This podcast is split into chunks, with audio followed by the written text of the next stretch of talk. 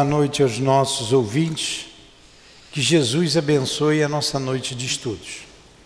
Leremos o Evangelho, faremos a nossa prece e, em seguida, daremos continuidade ao estudo do Livro dos Espíritos. Capítulo 20 Os Trabalhadores da Última Hora.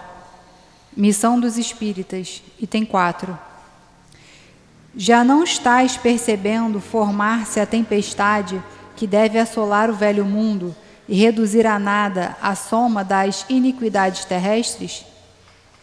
Ah, bendizei o Senhor, vós que tem disposto vossa fé em sua soberana justiça e que, novos apóstolos da crença revelada pelas vozes proféticas superiores, e de pregar o novo dogma da reencarnação e da elevação dos espíritos, de acordo com o bom ou mau desempenho das suas missões e a forma como suportaram suas provas terrestres. Não vos assusteis mais, as línguas de fogo estão sobre vossas cabeças. Ó verdadeiros adeptos do Espiritismo, vós sois os eleitos de Deus. Ide e pregai a palavra divina. É chegada a hora em que deveis sacrificar vossos hábitos, vossos trabalhos e vossas ocupações fúteis para a sua propagação. Ide e pregai, os espíritos elevados estão convosco. Por certo, falareis, falareis a pessoas que não querem ouvir a voz de Deus, pois essa voz incessante os faz lembrar da abnegação. Aos avarentos pregareis o desinteresse, aos dissolutos a abstinência aos tiranos domésticos, como aos déspotas, a mansidão. Palavras perdidas, eu o sei, mas que importa? É preciso que regueis com vosso suor o terreno em que tendes de semear, porque ele não produzirá nem frutificará, a não ser com reiterados esforços da enxada e da charrua evangélica, e de pregai. Faz a prece. Mestre Jesus, Deus nosso Pai, Espíritos de luz, trabalhadores do SEAP, estamos aqui reunidos mais uma terça-feira para o estudo do Livro dos Espíritos. Agradecemos por essa oportunidade de aprofundamento da doutrina. Com esse aprofundamento, seremos capazes de ir e pregar a doutrina, como foi bem falado no Evangelho, na introdução do da prece inicial.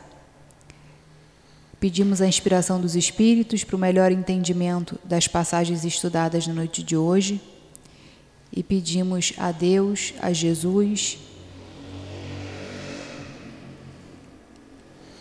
que seja em nome do amor, que seja em nome do nosso amor, do amor dos guias que dirigem a nossa casa, do nosso altivo, o patrono desse estudo, Eurípides Bassanufo. Mas, acima de tudo, em Teu nome, Jesus, e em nome de Deus, é que pedimos a devida permissão para iniciarmos os estudos desta noite. Que assim seja. Graças a Deus.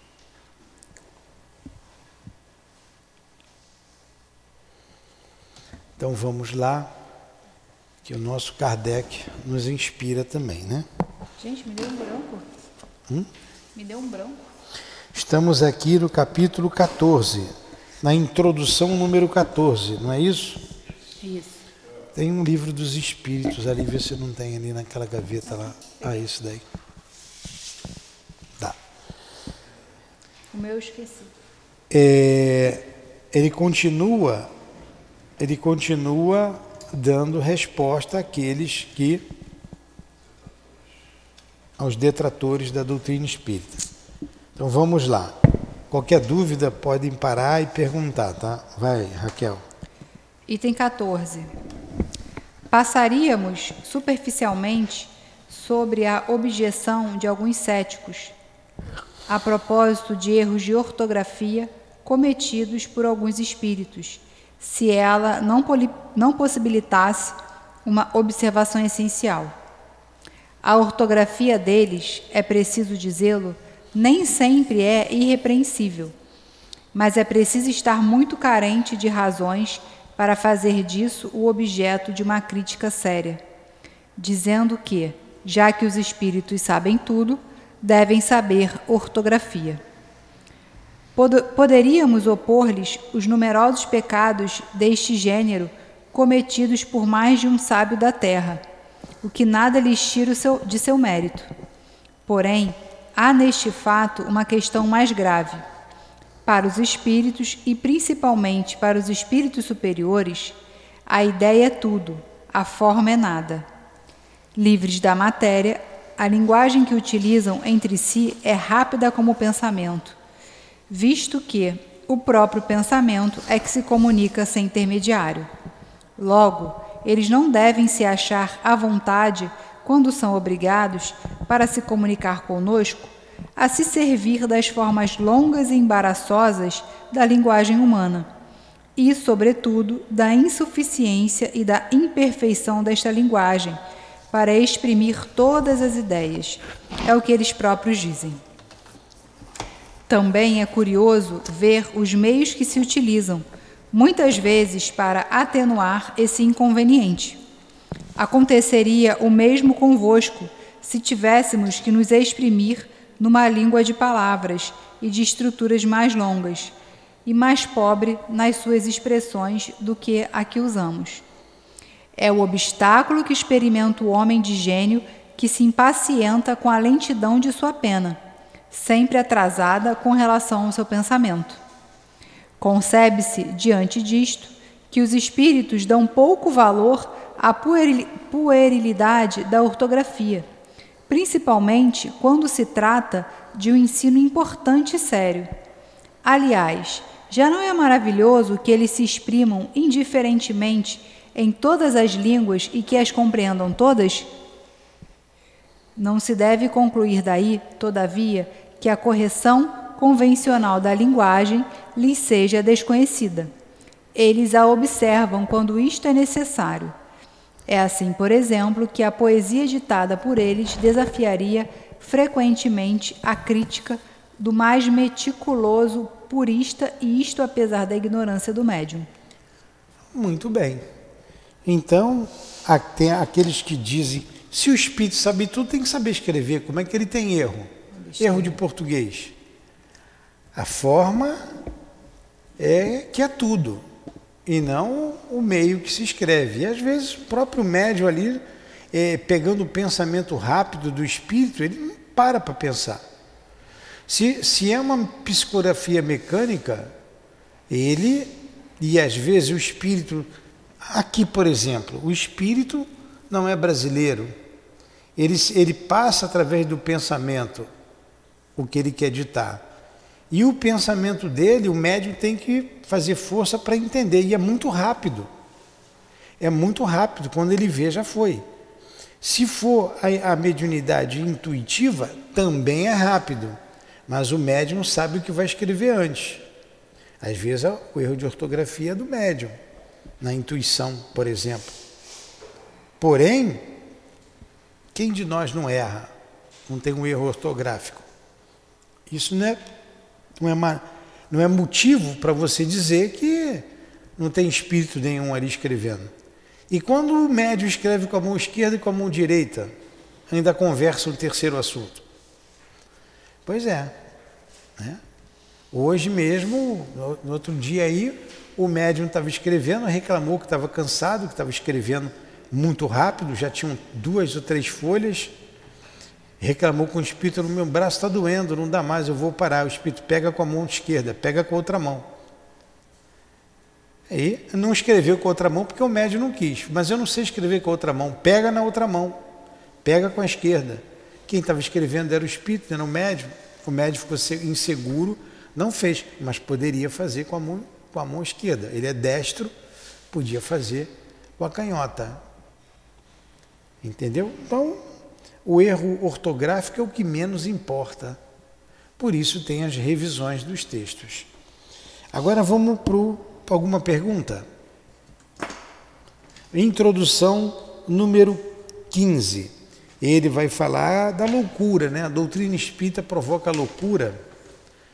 É, os detratores continuam, isso é coisa de louco. Até hoje dizem, né? Ali é coisa de aquilo provoca loucura. Vamos lá. Há ainda pessoas que veem perigo em toda parte e em tudo o que não conhecem. Também não deixam de tirar uma conclusão desfavorável pelo fato de que algumas pessoas que, tendo se dedicado a esses estudos, perderam a razão. Como homens sensatos podem ver nesse fato uma objeção séria? Não acontece o mesmo com todas as preocupações intelectuais sobre um cérebro fraco? Sabe-se o número de loucos e de maníacos produzidos pelos estudos matemáticos, médicos, musicais, filosóficos e outros? Seria o caso de banir esses estudos por isso? O que isso prova? Através dos trabalhos corporais, estropiam-se os braços e as pernas, que são os instrumentos da ação material. Através dos trabalhos da, da inteligência, estropia-se o cérebro, que é, que é o instrumento do pensamento. Porém, se o instrumento foi quebrado, não se dá o mesmo com o espírito. Ele permanece intacto e, quando está desligado da matéria, não goza menos da plenitude das suas faculdades. Ele é, como homem, no seu gênero, um mártir do trabalho. Todas as grandes preocupações do espírito podem ocasionar a loucura. As ciências, as artes e até a religião fornecem seu contingente. A loucura tem como causa primeira uma predisposição orgânica do cérebro, que o torna mais ou menos acessível a certas impressões. Havendo uma predisposição à loucura, esta tomará o caráter de, da preocupação principal, que se torna então uma ideia fixa. Essa ideia fixa poderá ser a dos, dos espíritos, naquele que com ele se ocupou, como poderá ser a de Deus, dos anjos, do diabo, da fortuna, do poder, de uma arte, de uma ciência, da maternidade, de um sistema político ou social. É provável que o louco religioso se tivesse tornado um louco espírita, caso o espiritismo tivesse sido sua preocupação dominante, como o louco espírita poderia tê-lo sido sob uma outra forma, conforme as circunstâncias. Digo, portanto, que o Espiritismo não tem privilégio algum a esse respeito, e vou mais longe. Digo que, bem compreendido, é um preservativo contra a loucura. Ficou bem claro? Ele vai continuar. Se você tem uma predisposição à loucura, qualquer ciência pode te levar à loucura. E quantos chegam aqui loucos e são curados da loucura quando ela é mediúnica. O Espiritismo, então, é um, um remédio para aquela loucura que o médico material, o médico, não está conseguindo resolver com os remédios psiquiátricos que ele receita. Tudo bem? Pergunta? Question? No question? A gente tem que ler mesmo essas introduções, não tem jeito. Vamos lá, continua. Dentre as causas mais numerosas de sobrecitação cerebral, é preciso incluir as decepções, os infortúnios, as, as afeições contrariadas, que são, ao mesmo tempo, as causas mais frequentes de suicídio.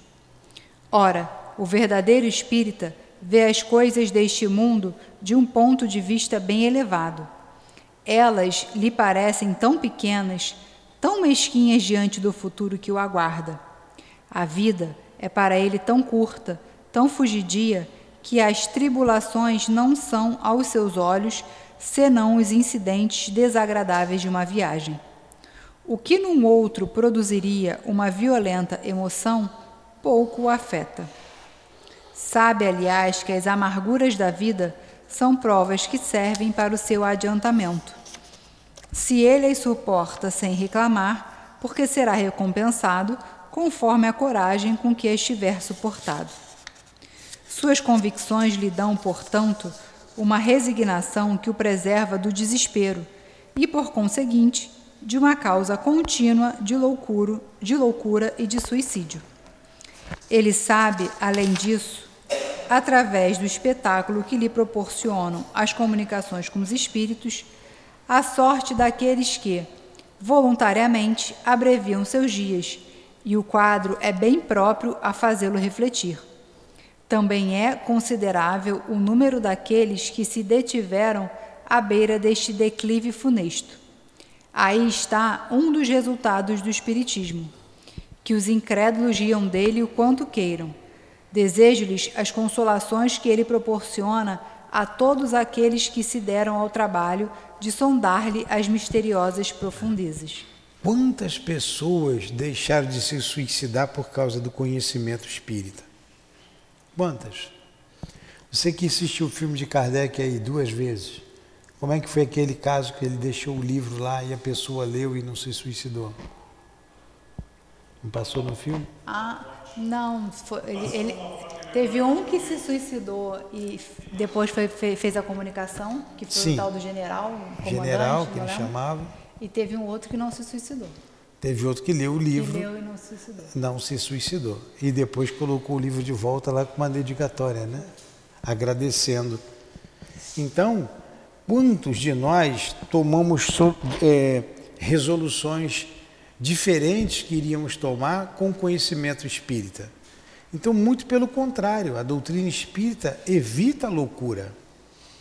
E quantos são trazidos aqui enlouquecidos, para que, através dos passes, os espíritos possam ajudar a pessoa a se curar, a se manter em equilíbrio. né? Question? No question? Continua. Entre as causas de loucura, é preciso ainda colocar o pavor e do diabo. des- Entre as causas de loucura, é preciso ainda colocar o pavor. E o do diabo desequilibrou mais de um cérebro.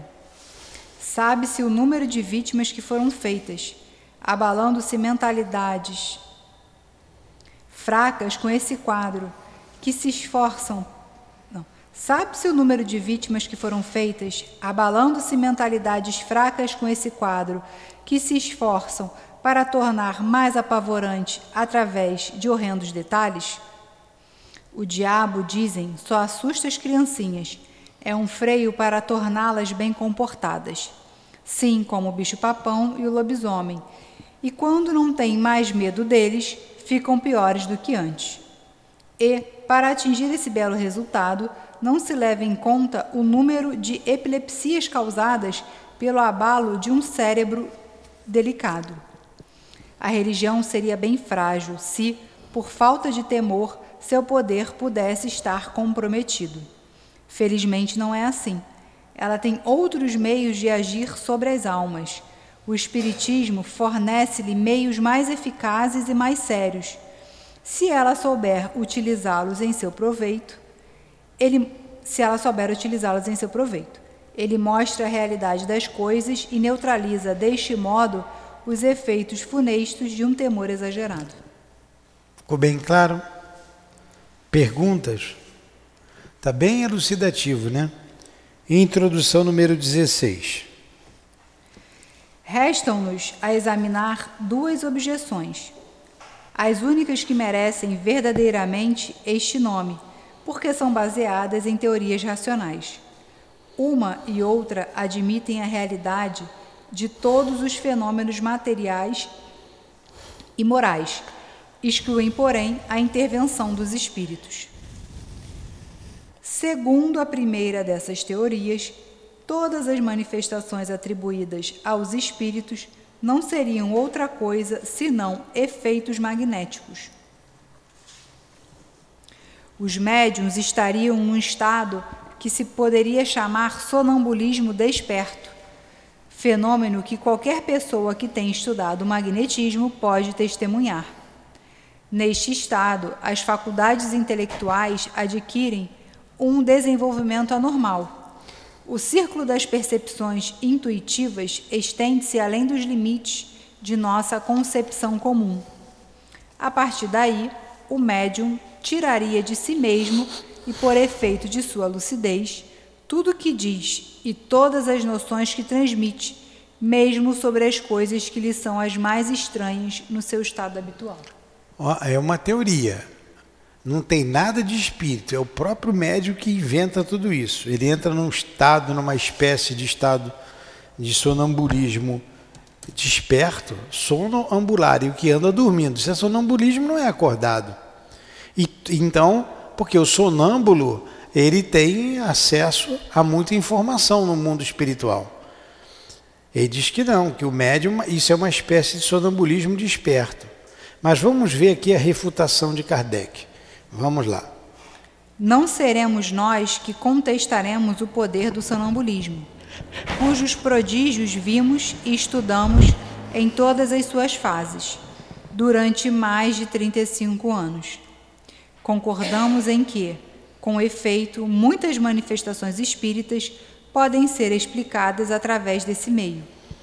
Mas uma observação cuidadosa e atenta mostra uma infinidade de fatos em que a intervenção do médium, a não ser como instrumento passivo, é materialmente impossível. Aqueles que partilham dessa opinião, diremos como aos outros: vede e observai, pois certamente não vistes tudo. Em seguida, opor-lhe-emos duas considerações tiradas de sua própria doutrina. De onde veio a teoria espírita? É um sistema imaginado por alguns homens para explicar os fatos? De maneira nenhuma. Quem então a revelou? Precisamente esses mesmos médiuns cuja lucidez exaltais. Se, portanto, essa lucidez é tal como a supondes, por que teriam eles atribuído a espíritos o que tivessem aurido em si mesmos? Como teriam dado essas informações tão precisas, tão lógicas, tão sublimes sobre a natureza dessas inteligências extra-humanas?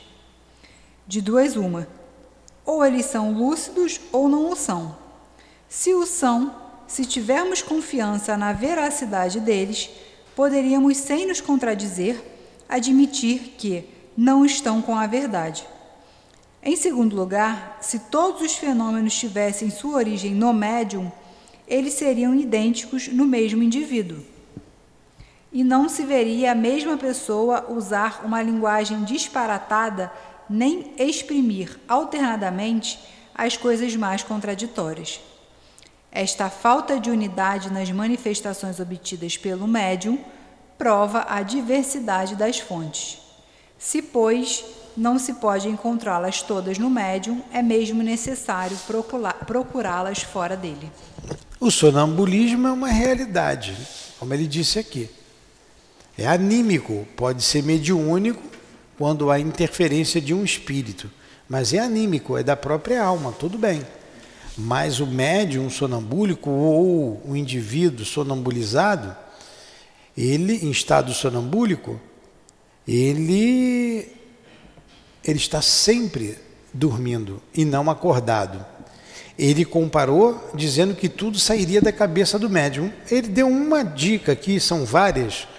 Então ele disse que se é da cabeça do médium, por que, que o médium disse que eram os espíritos que estavam ali falando? Não é? Por que, que ele disse isso? Porque foi o fenômeno que se revelou. Kardec não descobriu o fenômeno, o fenômeno se revelou a ele. Nós somos as almas dos homens que viveram na Terra. Ninguém pensava nisso. Kardec não pensava nisso. Ele conhecia o magnetismo que desde 1823 ele estudava. Há mais de 30 anos ele estudava o magnetismo. E fala aqui que também estudava o sonambulismo. Em princípio, ele ele atribuiu tudo ao magnetismo, mas quando ele viu as respostas das mesas, das cadeiras, ele, opa, isso não tem cérebro, cadeira não tem cérebro, mesa não tem cérebro. E como uma mesa vai responder isso da cabeça de, do médium? E como também nas cestas de bico, que depois começa a escrever, vocês viram ontem aqui no filme de Kardec, eles enfiavam o lápis ali na cesta, botavam o dedo na cesta, dois médiums diferentes e vinha a mensagem. Tinha que ter uma combinação perfeita das duas mentes para trazer um assunto que muitas vezes ninguém conhecia, principalmente os médios. Então são teorias levantadas e que carece de uma base, de um estudo mais aprofundado, que facilmente se refutaria essa ideia, como fez Allan Kardec. E ele conclui esse 16 dizendo: segundo uma outra opinião, o médium é mesmo a fonte das manifestações, mas em vez de extraí-las de si mesmo, assim como o pretendem os partidários da teoria sonambúlica, ele as aure do meio ambiente. Essa ainda é mais complexa ainda. Eu não tiro de mim, eu sou o médium, eu vou pegando o pensamento de todo mundo aí, que todo mundo pensa e vou escrevendo. Poxa, isso aí já seria algo para se estudar, né? Uma pessoa dessa que consegue tirar a inteligência da inteligência de todos uma mensagem que ele vai escrever. É uma outra teoria estapafúrdia, mas vamos lá, vamos ver o que Kardec diz. Não penso que se encontre. O médium seria assim uma espécie de espelho ah, tá, que reflete todas as ideias. Todos os pensamentos e todos os conhecimentos das pessoas que o rodeiam. Nada diria que não fosse conhecido, pelo menos de algumas delas. Não se poderia negar, e isto é mesmo um princípio da doutrina, a influência exercida pelos assistentes sobre a natureza das manifestações. Entretanto, esta influência difere completamente daquela que se supõe existir, e daí concluir que o médium seja o eco dos seus pensamentos. Há uma, há uma distância, pois milhares de fatos estabelecem peremptoriamente o contrário. Portanto, aí está um erro grave que prova uma vez mais o perigo das conclusões prematuras. Essas pessoas não podem negar a existência de um fenômeno. Não podendo negar. Não podendo negar a existência de um fenômeno que a ciência comum não pode explicar e não querendo admitir a presença dos espíritos, explicam-no à sua maneira. Sua teoria seria especiosa se pudesse abarcar todos os fatos. Porém, isto não acontece absolutamente. Quando se, quando se lhes demonstra, até a evidência, que certas comunicações do médium são completamente estranhas aos pensamentos, aos conhecimentos e até às opiniões de todos os assistentes, que essas comunicações são, muitas vezes, espontâneas e contradizem todas as ideias preconcebidas. Elas não desistem por tão pouco. A irradiação, dizem elas, estende-se bem além do círculo imediato que nos cerca. O médium é o reflexo da humanidade inteira, de tal modo que. Dá para pegar o livro no invisível para mim lá? Se ele ah, não, não aure. Estão estudando, não, não, deixa não. Estão estudando lá. Vai, continua. Se ele não aure suas inspirações do Obrigado. que estão ao seu lado, vai buscá-las fora, na cidade, no país, em todo o globo e até em outras esferas. Caramba, esses são bons mesmo, hein? Eu achei meio difícil. Até fora da cidade, estranha, né? Só para dizer que não existe espírito. Essa teoria que é da cabeça do médium ou do, do, do ou dos circunstantes, dos, dos, dos, Quem são os assistentes? Eu não entendi isso muito bem. Das pessoas que estão ali em derredor assistindo Leon Denis narra, eu já falei aqui na outra, na outra aula, um outro dia aí, eu ia pedir para ele pegar o livro No Invisível, mas eles estão estudando lá, vai atrapalhar o estudo deles. É, que um grupo estava pesquisando, estava estudando, e um grupo de, de, de médiums. Eles estavam em torno de uma mesa, e a mesa ia respondendo com as pancadas no alfabeto. E eles pediram que se definisse algumas palavras com 12 palavras. E a mesa ia definido. Fé. Aí a mesa ia lá, fé, o sentimento, tal, tal, tal. E num determinado momento da palavra, eles seguraram a mesa, seguraram a mesa e tentaram terminar a palavra, definição. Faltavam apenas três palavras para definir o que era fé. E eles seguraram. Tentaram escrever, tentaram completar a frase e não conseguiram. Já, já falei isso para vocês? Aí soltou a mesa.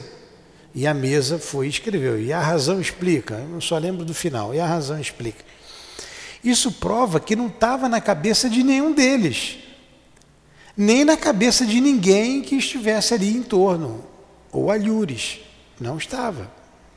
Então, várias experiências e o estudo sério e aprofundado vai mostrar que essa teoria é falsa. Essa teoria é falsa. Continue, Raquel.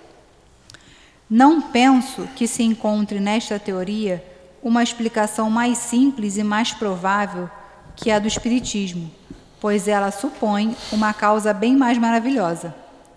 A ideia de que seres que povoam os espaços e, estando em contato permanente conosco, comunicam-nos seus pensamentos, nada tem que choque mais a razão do que a suposição dessa irradiação universal, vindo de todos os pontos do universo, concentrar-se no cérebro de um indivíduo. Esse indivíduo, então, era um todo-poderoso, né? Ainda uma vez. Ainda uma vez, e aí está um ponto capital, sobre o qual não é demais insistir bastante, a teoria sonambúlica e a que não e a que se poderia chamar reflexiva foram imaginadas por alguns homens. São opiniões individuais, criadas para explicar um fato, enquanto que a doutrina dos espíritos não é, em absoluto, de concepção humana. Ela foi ditada pelas próprias inteligências que se manifestaram, quando ninguém disso cogitava e mesmo a opinião geral a rejeitava. Ora, perguntamos onde os médiuns foram aurir uma doutrina que não existia no pensamento de ninguém na Terra. Perguntamos, além disso, por que estranha coincidência milhares de médiuns disseminados por todos os pontos do globo, que nunca se viram, engajaram-se para dizer a mesma coisa. Nem existia o WhatsApp na época, né? Se o primeiro médium que apareceu na França sofreu influência de opiniões já aceitas na América, por que extravagância foi ele beber suas ideias a duas mil léguas além mar, junto a um povo estranho pelos costumes e pela linguagem, em vez de fazê-lo ao seu derredor? Entenderam? Então, onde que esses médios foram aurir essa doutrina? Uma coisa muito espetacular. Isso sim é um milagre. Contudo. Contudo, há uma outra circunstância na qual não se tem pensado bastante. As primeiras manifestações, na França como na América, não se deram através da escrita nem da palavra, mas através de pancadas que correspondiam às letras do alfabeto e formavam palavras e frases. Foi através desse meio que as inteligências se revelaram, declararam ser espíritos. Portanto, caso pudesse supor a intervenção do pensamento dos médiuns nas comunicações verbais ou escritas, não poderia ser assim com as pancadas, cuja significação não podia ser conhecida antecipadamente. Poderíamos citar inúmeros fatos que demonstram, na inteligência que se manifesta, uma individualidade evidente e uma independência absoluta da vontade. Remetemos, pois, os dissidentes a uma observação mais atenta e, se quiserem estudar com afinco, sem prevenção, e não concluir antes de terem visto tudo, reconhecerão a, impotência de sua teoria para tudo explicar limitar-nos-emos a fazer as seguintes perguntas: Por que a inteligência que se manifesta, qualquer que seja ela, recusa-se a responder a certas perguntas sobre assuntos perfeitamente conhecidos, como, por exemplo, o nome ou a idade do interrogador? O que ele tem na mão, o que ele fez na véspera, seu projeto para o dia seguinte, etc. Se o médium fosse o espelho do pensamento dos assistentes, nada lhe seria mais fácil do que, do que responder. Os adversários retrucam o argumento, perguntando, por sua vez, por que espíritos que devem saber tudo não podem dizer coisas tão simples conforme o axioma. Quem pode mais, pode menos. E daí concluem que não são espíritos. Se um ignorante ou um gozador, apresentando-se diante de uma douta assembleia, perguntasse, por exemplo, por que é que por que é que é dia em pleno meio-dia, alguém acreditaria que ela se desse ao trabalho de responder seriamente e seria lógico concluir, pelo seu silêncio ou zombarias, que dirigisse ao questionador que seus membros fossem apenas tolos? Ora, é precisamente porque os espíritos são superiores que não respondem a perguntas fúteis e ridículas e não querem ser colocados em apuros. É por isso que se calam ou dizem ocupar-se com coisas mais sérias. Finalmente, perguntaremos por que os espíritos vêm e vão frequentemente em dado momento e por que, passado esse momento, não há preces nem súplicas que possam trazê-los de volta. Se o médium apenas agisse pelo impulso mental dos assistentes, é evidente que, nesta circunstância, o concurso de todas as vontades reunidas deveria estimular sua clarividência. Se, portanto, ele não cede ao desejo da Assembleia, corroborado pela sua própria vontade, é que ele obedece a uma influência estranha a si mesmo e aos que o cercam, e que esta influência atesta por esse fato sua independência e sua individualidade. Tudo bem? Alguma pergunta? Raquel.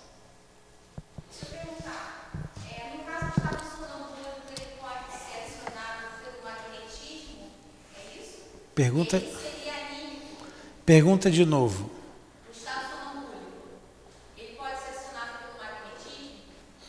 A Raquel está perguntando se a pessoa pode entrar no estado sonambúlico é, provocado pelo magnetismo. Sim, sim.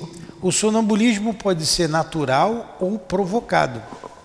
E no caso, a hipnose também.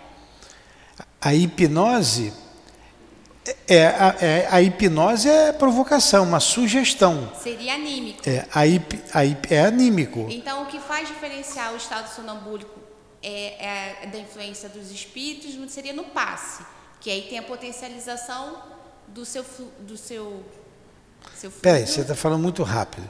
O sonambulismo é um estado de emancipação da alma. A alma se afasta do corpo. E a alma se afastando do corpo, ela tem acesso a conhecimentos do mundo espiritual, dela como espírito imortal. Então ela, ela se vê como espírito imortal e ela tem conhecimentos que adquiriu anteriormente. Ela não tem só o conhecimento dessa vida. Então, um homem rude, por exemplo, como era o Edgar Cayce, você pode botar Edgar Cayce, foi feito até um hospital para ele. Ele era um sonâmbulo que atendia os doentes. Então você, como espírito, você tem lembrança de um passado, através da emancipação, e, e você passa para os encarnados. Por exemplo, o Edgar Cayce, ele passava e passava o remédio também. Ele passava o remédio. É, isso é da própria alma, por isso que se chama anímico. Animismo anima alma, não é mediúnico. Mas se ele, como espírito, perguntar a um outro espírito, ou ele receber orientação de um outro espírito, caracteriza a mediunidade. Ponto. E o que você perguntou? Esse estado, para a pessoa entrar no estado sonambúlico, esse estado pode ser provocado através do magnetismo, a pessoa vai jogando fluido e dando passe nele, ele vai dormir, vai sair do corpo, e quando ele sai do corpo, ele usa o corpo físico, ele, espírito, como, como espírito, usa o corpo como se fosse uma marionete. Ele conduz o corpo. Então, ele, sempre ele se, ele se, quando ele dirige a ele mesmo, ele se dirige a uma terceira pessoa, porque ele se vê como espírito imortal. E o que é o hipnotismo? A hipnose é o magnetismo e a sugestão. Quando Mesmer trouxe a Mesmer foi austríaco, Franz Anton Mesmer. Ele trouxe o magnetismo e com ele a possibilidade de cura, de, de, de curar as pessoas, né? a terapeuta ma ma magnética, a terapia através do magnetismo, ele foi desacreditado pela ciência oficial. Ele serviu de chacota para os homens da época, para os homens de ciência. Ele casou com uma mulher muito rica. Então ele era rico, ele era médico e era rico. E foi para a França, França que era o celeiro do mundo, o centro do mundo, né? O iluminismo, ele começou primeiro na França, muito mais fortemente na França, em toda a Europa, mas principalmente na França. E é ali que se ditava moda para o mundo inteiro. Ele foi para lá, serviu de chacota para os outros, não acreditavam. Mas ele teve vários seguidores. Vários seguidores. Você vai ouvir falar em Charles Richer, você vai ouvir falar em, em Broward, vários, vários seguidores que ele teve. E esses seguidores depois trocaram o nome de magnetismo para hipnotismo. Quando trocou para o hipnotismo, a ciência aceitou porque tem aí a sugestão. Tá? A diferença é a sugestão. E se utiliza o hipnotismo até hoje, tanto em programas de televisão, como para fazer cirurgias dentárias, médicas, operações até de coração. É, isso tudo é anímico, é a força do médium que transmite ao outro, que sugestiona o outro. Não é nada espiritual. Mas o que a gente faz, na verdade, não é. Mas o que a gente faz na vida sem ter espírito perto da gente? Né? Sempre tem. Sempre tem espírito em torno de nós. Mas isso é, é, é caracterizado por uma ação magnética do homem, tá? Não é mediunidade. Explicou?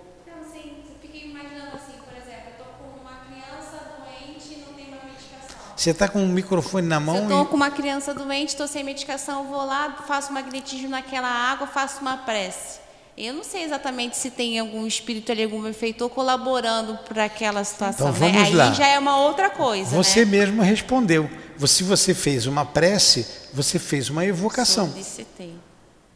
A dona Ivone contou, nós estávamos estudando aqui, quando ela foi, foi para Petrópolis, ela ficou um ano em Petrópolis atendendo um espírito suicida ela adoeceu gravemente e ela não tinha dinheiro para ir para o médico, nem para comprar remédio. Ela lia o evangelho, rezava, botava o copo com água e pedia o remédio para os espíritos. Ela foi tratada com água magnetizada. E ela mesma dava o passe. E respondendo ainda mais, quantas crianças, quantos né, de vocês aí não foi levado lá para rezar o quebranto, né, para ser para ben, benzedeira? De vez em quando me pedem aqui para benzer o senhor benze. Eu, hã? Não, eu nunca levei não. Eu não sei se tua mãe levou, mas eu mesmo nunca levei. Mas a minha mãe já tinha me levado. Minha avó era. É. Então elas pegavam lá um galinho, veio uma essa ontem mesmo, essa semana aqui. Essa semana aqui estava atendendo uma, uma pessoa aqui que era médio, nós conversamos bastante e ela, as, as pessoas levam lá crianças para ela rezar. Elas têm que ter o galinho, ela pega uma folha e reza com a folha. E, o que é isso? Senão o magnetismo. E como, é, como ela faz a prece, ela reza do jeito dela lá, faz a prece do jeito dela, ela está evocando. E do lado dela tem um espírito. Entendeu? Agora, quando você fala aqui, voltando só um minutinho em relação a tem pressa nenhuma. A outro, que você fala da crença, que quem tem, quem acredita nos demônios e tal. Aí eu fiquei pensando assim, que tem algumas denominações que acreditam, né? Eu vim de lá. Eu vim de lá, eu vim de lá. E, e aí que tá, né? Como os espíritos têm a questão fluídica do superespírito, eles podem muito bem utilizar desse medo dessa pessoa e realmente aparecer dessa forma, né? Para assustar. Fala de novo devagar. Além de velho surdo, o eco aqui não deixa eu entender bem. Fala. Por exemplo, existem algumas crenças que acreditam na questão do demônio, do diabo Sim. e tudo mais, né? Ficam Ele com medo. Naquilo. Aí tem o medo ali tem na medo, situação. Igual você tinha. E aí o espírito aproveitando, né, dessa situação do medo, como ele tem a questão fluídica do perispírito, ele pode realmente se materializar, materializar Sim. não, mas se transformar e assustar realmente, né? Sim ou mesmo, ou mesmo você criar, que a ideoplastia. Com teu pensamento, você fala tanto no demônio, tanto no demônio, que você cria o demônio. Você vai ver o demônio ali. Eu estou vendo o demônio, mas foi você que criou com o teu pensamento. Isso chama-se ideoplastia. Entendeu?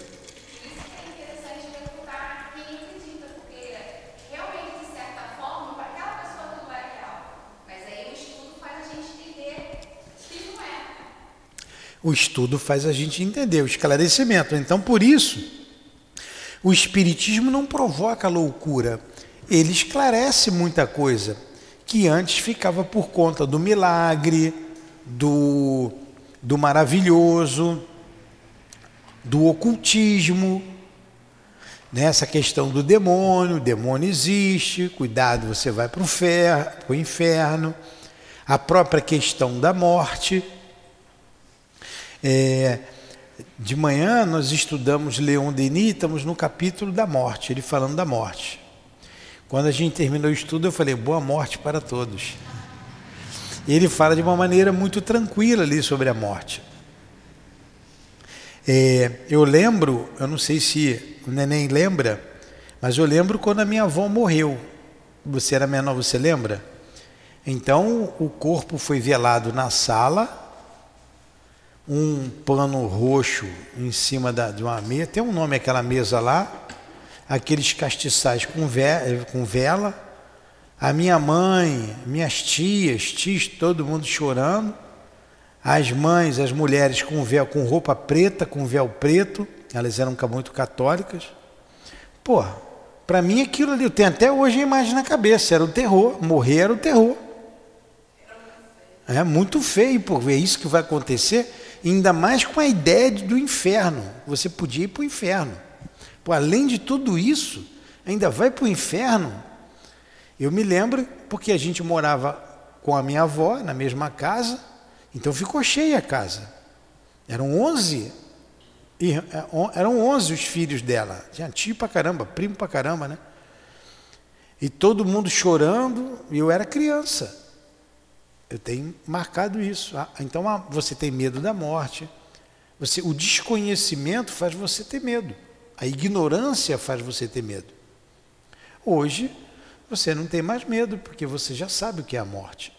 Mas muitos, adulto mesmo adulto, têm essa mesma concepção. Ainda. Explicou, Raquel? nunca mais entrava naquela sala. Pois é, levei foi tempo para passar por ali.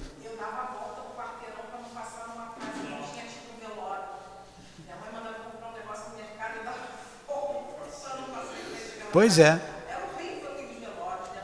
Era, era. Pois é. Não, pior foi meu pai fazer de beijar na nossa avó. Hã? Até hoje que beijo gelado. Ela beija sua avó. Ah, ainda mandou beijar aquele beijo gelado, é. Eu lembro. Que era aquele rosto pálido, gelado e ter que beijar. Pô. Era bravo.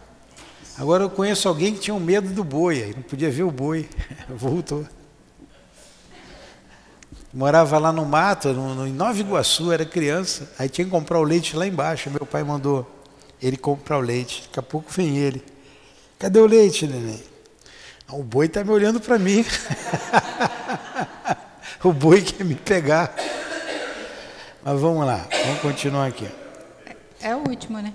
É, vamos, vamos pegar 17, vamos deixar para semana que vem. Ah, não, é o último, que aí a gente já começa. A gente não vai começar essas perguntas. Mata logo. Vocês querem ler o 17? É. Então vamos lá. Depois já vai para a introdução. O ceticismo no tocante à doutrina espírita, que parte. O ceticismo, no tocante à doutrina espírita. todos sabem o que é ceticismo, né? Descrença. Descrença.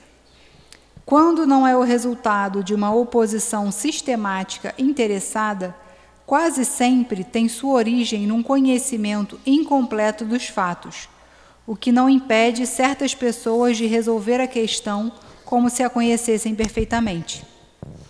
Pode-se ter muita inteligência, até instrução, e carecer-se de bom senso. Ora, o primeiro indício de falta de bom senso é acreditar que o, se- que o seu é infalível. Muitas pessoas também veem nas manifestações espíritas apenas um objeto de curiosidade. Esperamos que, pela leitura deste livro, elas encontrem nesses fenômenos estranhos algo a mais do que um simples passatempo. A ciência espírita compreende duas partes: uma experimental, sobre as manifestações em geral, a outra filosófica, sobre as manifestações inteligentes. Quem quer que apenas tenha observado a primeira está na posição daquele que só conhecesse a física pelas experiências recreativas, sem ter penetrado no âmago da ciência. A verdadeira doutrina espírita encontra-se no ensino dado pelos espíritos, e os conhecimentos que este ensino comporta são graves demais para serem adquiridos de outra forma, que não por um estudo sério e contínuo, feito no silêncio e no, recolhimento.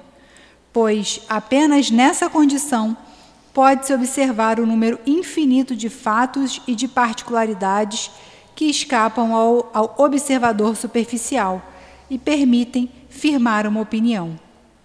Tendo este livro como resultado apenas o de mostrar o lado sério da questão e provocar estudos nesse sentido, já seria muito.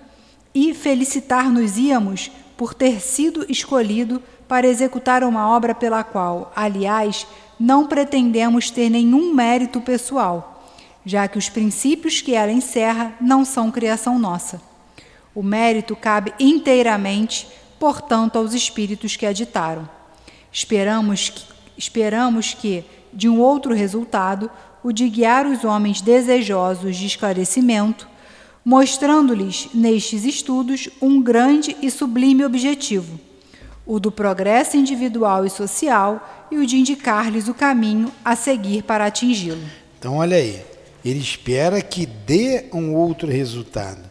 A gente vê a humildade de Kardec. Esse trabalho não é dele, né? Os princípios que ali se encerram não é dele, é, pertence aos espíritos. Então, e ele diz que deu o resultado da, do nosso progresso individual e o progresso social. Tudo, quando ele sempre coloca, pela terceira vez ele coloca aqui nessa introdução, o que caracteriza um estudo sério, né? É a continuidade que se lhe dá. Ele tem que ser contínuo. A gente tem que estudar sempre. Alguma pergunta até aí? Então você tem um lado experimental e o lado filosófico da doutrina. Aqui não tinha ainda o livro O Evangelho segundo o Espiritismo. Depois do Evangelho, a doutrina espírita também teve o caráter religioso. Ele não tinha essa ideia de, de formar uma religião. Para ele, aqui, a doutrina espírita era uma ciência e uma filosofia. Então, essa ciência vem pelo lado experimental, através da mediunidade, e a, a- a- filosofia nas respostas que os espíritos nos dão. Ter- terminemos Por uma última consideração. Astrônomos sonda- sondando os espaços encontraram na distribuição dos corpos celestes lacunas não justificadas e em desacordo com as leis do conjunto. Suspeitaram que essas lacunas deviam ser preenchidas por globos que tivessem escapado ao seu exame. De outro lado, observaram certos efeitos cuja causa lhes era desconhecida e disseram: Ali deve haver um mundo, pois esta lacuna não pode existir, e estes efeitos devem ter uma causa. Então, julgando a causa pelo efeito, puderam calcular seus elementos e, mais tarde, os fatos vieram legitimar suas previsões. Apliquemos este raciocínio a uma outra ordem de ideias. Se se observa a série dos seres, julga-se que eles formam uma corrente sem solução de continuidade, desde a matéria bruta até o homem mais inteligente. Porém, entre o homem e Deus, que é o Alfa e o Ômega de todas as coisas, que lacuna imensa! Será racional pensar que nele terminem os elos dessa corrente? Que ele transponha sem transição a distância que o separa do infinito? A razão nos diz que, entre o homem e Deus, deve haver outros degraus, como ela disse aos, aos astrônomos que, entre os mundos conhecidos, devia haver mundos desconhecidos. Que filosofia preencheu esta lacuna? O Espiritismo, nola, nola mostra preenchida pelos seres de todas as ordens do mundo invisível. E estes seres são apenas os espíritos dos homens que chegaram aos diferentes degraus que conduzem à perfeição. Então tudo se liga, tudo se encadeia, desde o Alfa até o Ômega. Vós que negais a existência dos espíritos, preenchei, portanto, o vazio que eles ocupam. E vós que deles rides, ousai, pois, rir das obras de Deus e da sua onipotência. Allan Kardec. Bonita a conclusão dele, né? Muito boa. Alguma pergunta? Hein? Eu sei que foi um pouco maçante, a gente lê, mas tem que ler essa introdução toda. Semana que vem a gente vai para o prolegômeno e, se der, vamos para as perguntas. Vamos terminar com a prece então, de agradecimento. Vai, Raquel.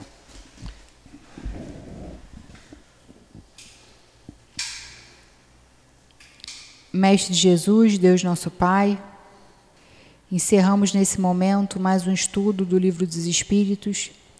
Agradecemos a oportunidade de estarmos aqui reunidos em Seu nome estudando, que saiamos daqui com os nossos corações mais fortalecidos, com entendimento maior da doutrina espírita e ávidos por aplicar todos os ensinamentos que adquirimos ao longo dessa noite. Pedimos a permissão a Deus, a Jesus e a todos os espíritos que estiveram conosco nessa aula para darmos por encerrado mais um estudo do Livro dos Espíritos da noite de hoje. Em nome de Deus, em nome do amor, encerramos esse estudo de terça-feira. Que assim seja, graças a Deus.